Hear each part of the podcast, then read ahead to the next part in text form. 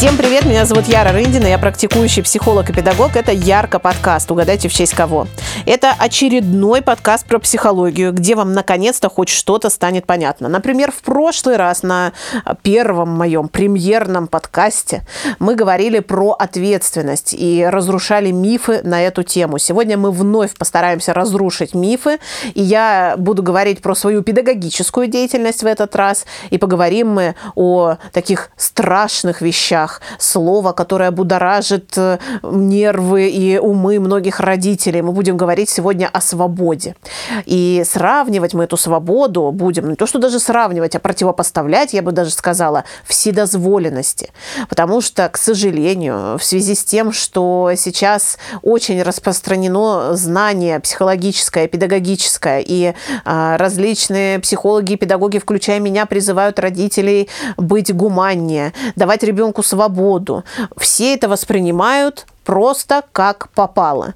Я с сожалением наблюдаю за тем, как люди делятся на два лагеря. Есть те, кто кричат о том, что вот, вы сейчас воспитаете лентяев, безответ... а мы с вами уже про безответственность поговорили в прошлый раз, да, то есть сразу же люди волнуются, начинают грузить своих детей чувством вины за то, что они безответственны, они еще не выросли, ему еще полтора года, но он уже заранее знает, что ему надо быть ответственней, как-то немножечко ответственней, там, слюну пускать, немножечко, немножечко ответственнее в горшке с цветами ковыряться. В общем, как-то, ну, поответственнее надо быть действительно уже посерьезней.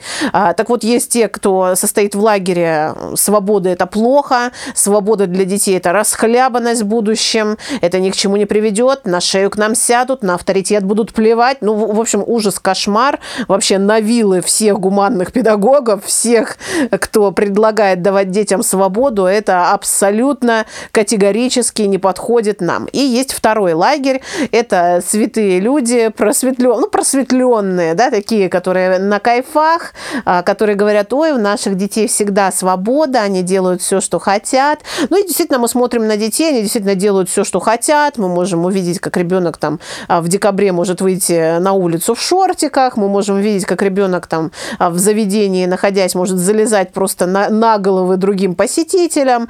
Ну, действительно, люди живут ни в чем себе не отказывая, и тем самым продолжают плодить тот лагерь, про который мы сначала сказали, который возмущенный и говорит, что свобода это плохо. Потому что он видит вот этих людей, которые говорят про свободу, при этом на самом деле организуя в своей семье вседозволенность. И э, возмущается, разумеется, потому что действительно это выглядит ну, не совсем адекватно. Так вот, сегодня, дорогие друзья, мы с вами наконец-то, наконец-то соберемся все вместе дружно, обнимемся, оба лагеря, знаете, как Монтеки и Капулетти, просто встретимся на этом подкасте и наконец-то разберемся, так чем же все-таки вседозволенность вседозволенность отличается от свободы, и почему свобода это действительно полезно для ребенка, к чему она может привести гипотетически ее наличие в жизни ребенка, а вседозволенность губительна начиная эту тему, хочется предложить тем людям, у которых пока что еще нет детей, не выключать подкаст. Я понимаю, что особенно если вы э, не имеете своих детей, а у вас есть друзья, у которых уже есть дети, вы уже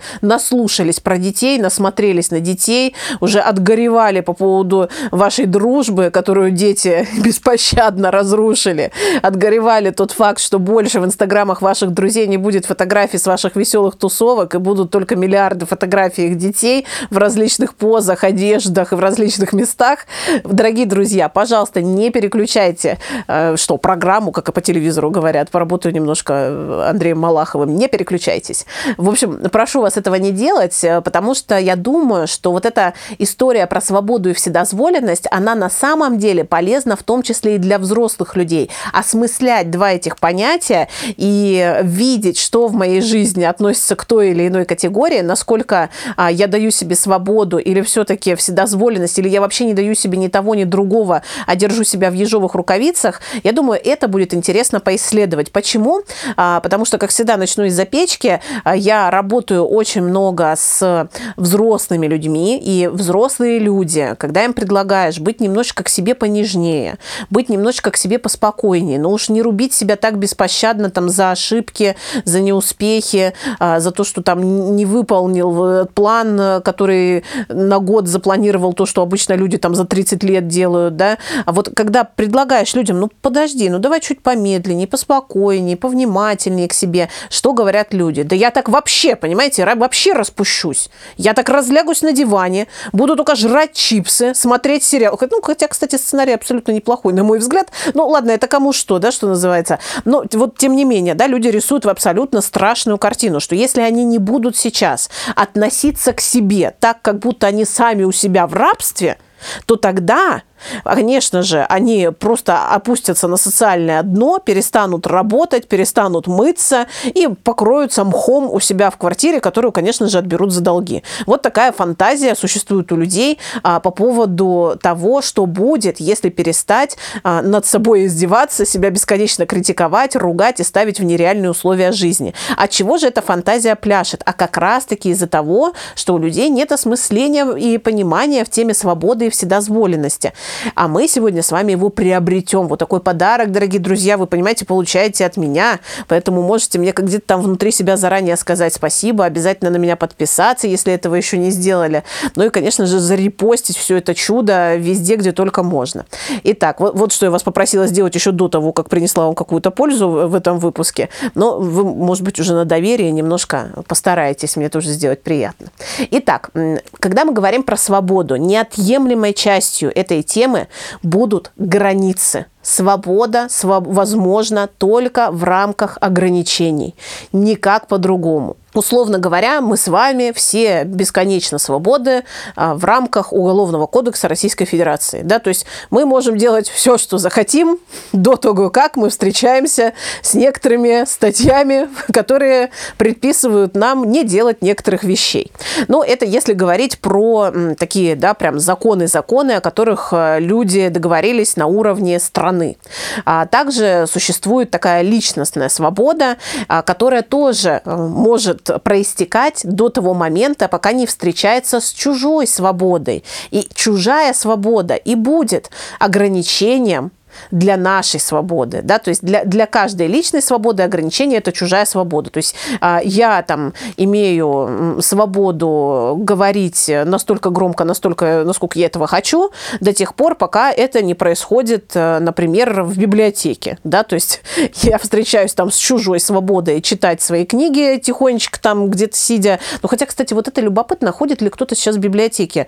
А, это очень мне стало интересно, вот буквально только что. Я имею такое обыкновение загораться невероятным интересом в секунду, и мне потом сложно с ним расстаться. Поэтому а, буду ждать от вас, дорогие друзья, комментариев на эту тему. Ходите ли вы в библиотеку и читаете ли вы в тишине книги? Это вообще очень интересно. Ну ладно, продолжаем дальше. А, так вот, собственно, как я уже сказала, свободно, свобода возможна только в рамках ограничений. А, собственно, во вседозволенности этих ограничений не существует. Вседозволенность – это такой процесс, в котором человек игнорирует наличие ограничений ограничений в виде чужих свобод. И с чем сталкиваются люди, которые пытаются организовать в своей жизни вседозволенность?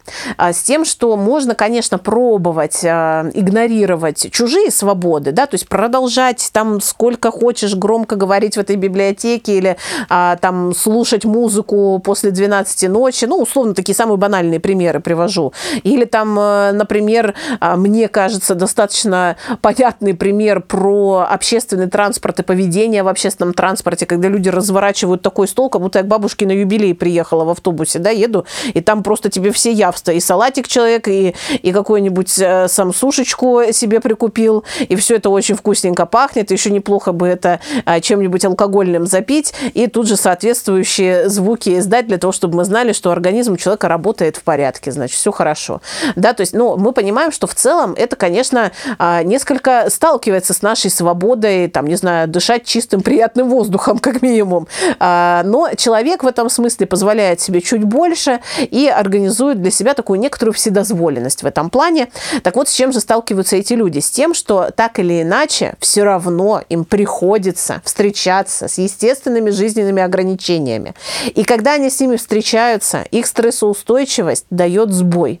А сейчас приведу пример для того, чтобы вы понимали. Итак, снова делаем квантовый скачок в детство, там, где, собственно, формируется то самое понимание понимания свободы и вседозволенности. То есть ребенок еще не осмысляет, он не может себе сказать, о, похоже, я сейчас нахожусь в ситуации вседозволенности, мне нужны а, какие-то границы. Ну, то есть ребенок в три года совершенно не, не, не может об этом заявить своим родителям. Однако же ребенок, например, а, в три года выходит на площадку, видит много э, разных детей.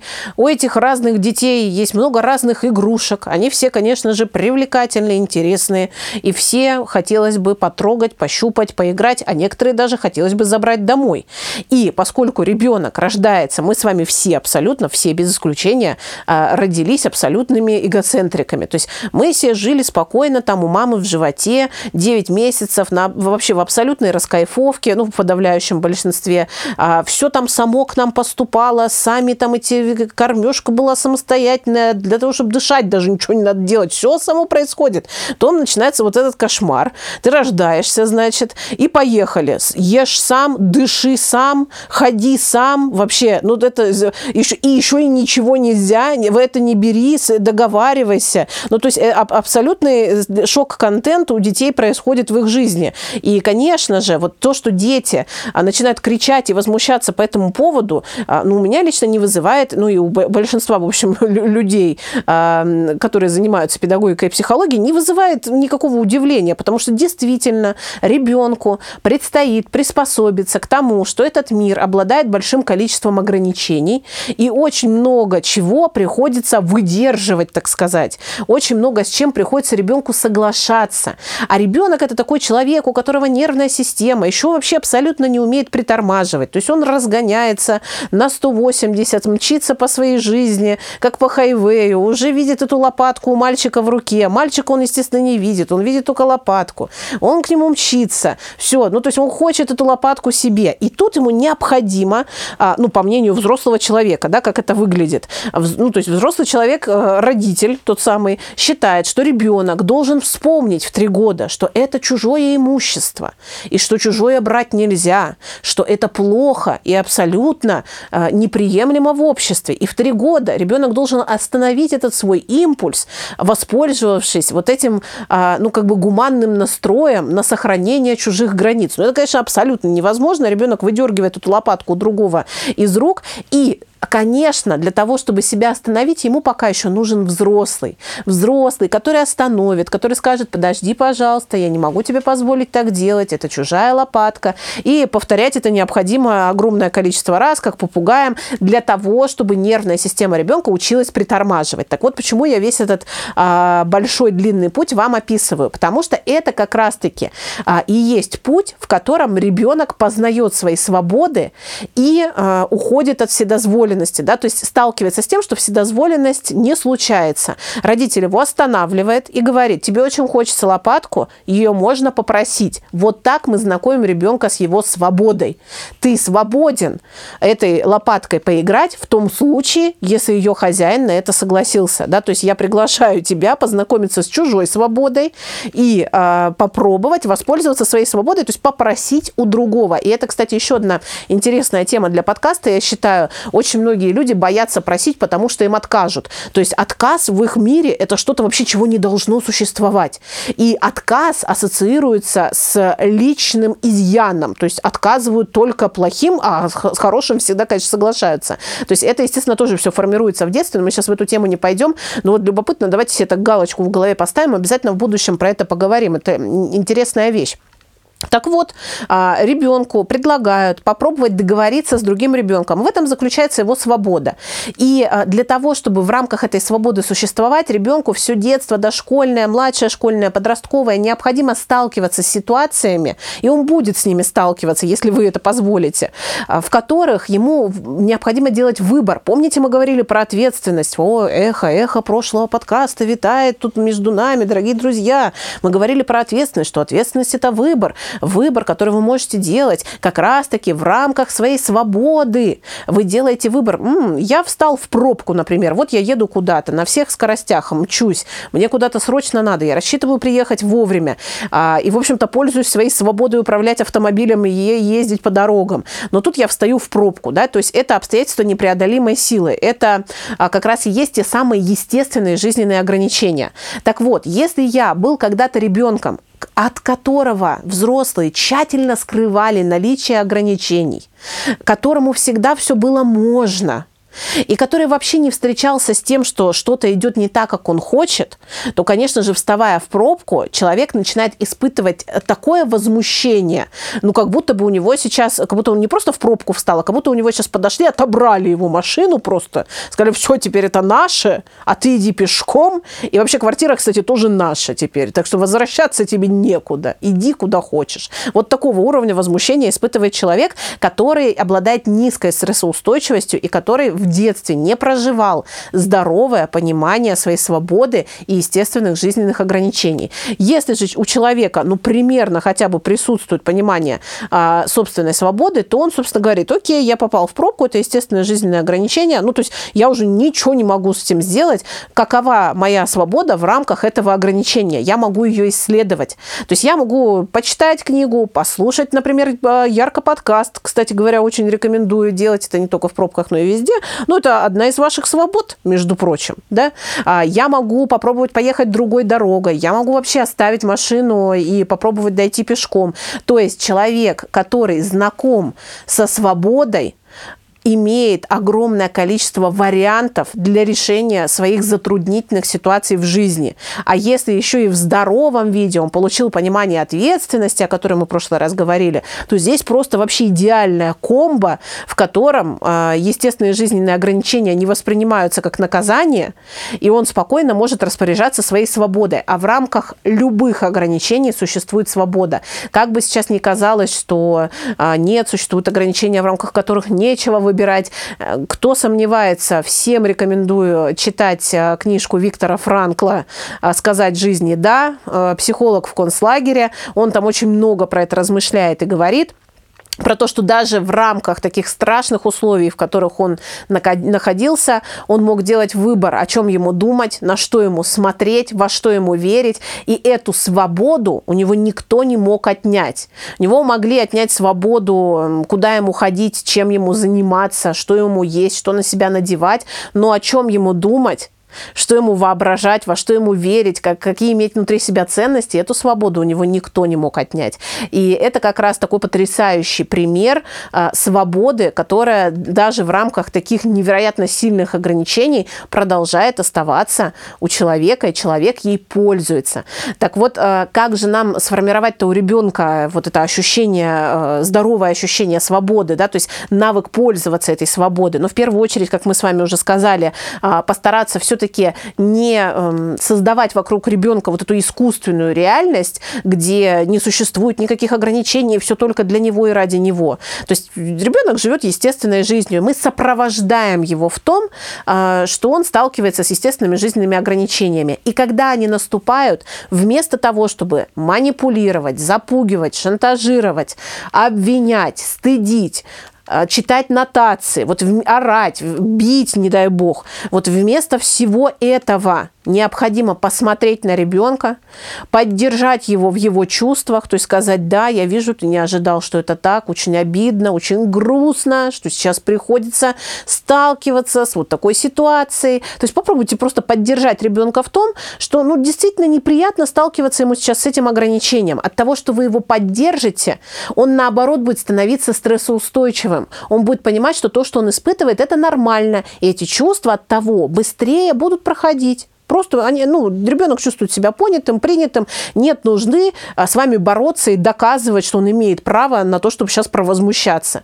А дальше вместе с ребенком попробуйте поисследовать вопрос, что ты можешь с этим сделать, как тебе кажется, что ты можешь. Если ребенок еще не бывал в такой ситуации, расскажите ему, какие есть варианты. Ты можешь попросить, ты можешь сейчас пододвинуть стул и достать это самостоятельно.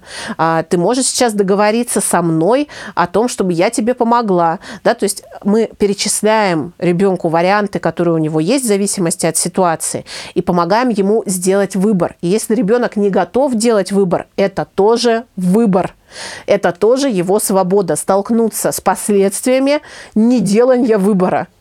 Понимаете? И в этом тоже заключается здоровая свобода, которую ребенок познает. То есть э, то, что мешает э, формироваться вот ощущению, что свобода это классно, здорово, интересно, и ей можно пользоваться, это обвинение, шантаж, манипуляции, запугивание, оры, крики, ну, в общем, всяческое неадекватное поведение взрослых людей. Поэтому, дорогие друзья, постарайтесь, пожалуйста, поддерживать себя, э, будьте, пожалуйста, внимательны к своей свободе и помогайте детям исследовать свою свободу в том числе. И знайте, что гуманные подходы, о которых вы, может быть, много слышали, но как-то сомневались, а нам это подходит или нет, вдруг мы вырастим какого-нибудь хама, они все обладают внутри себя в содержании огромным количеством правил. Именно потому, что свобода возможна только в рамках здоровых ограничений. Итак, это был Ярко подкаст. Надеюсь, вам было интересно. Надеюсь, и эту тему наконец-то мы смогли разобрать так, чтобы вам было понятно, о чем идет речь. А, спасибо, что дослушали до конца. Подписывайтесь на меня. Ссылку мы оставили в описании. Пока.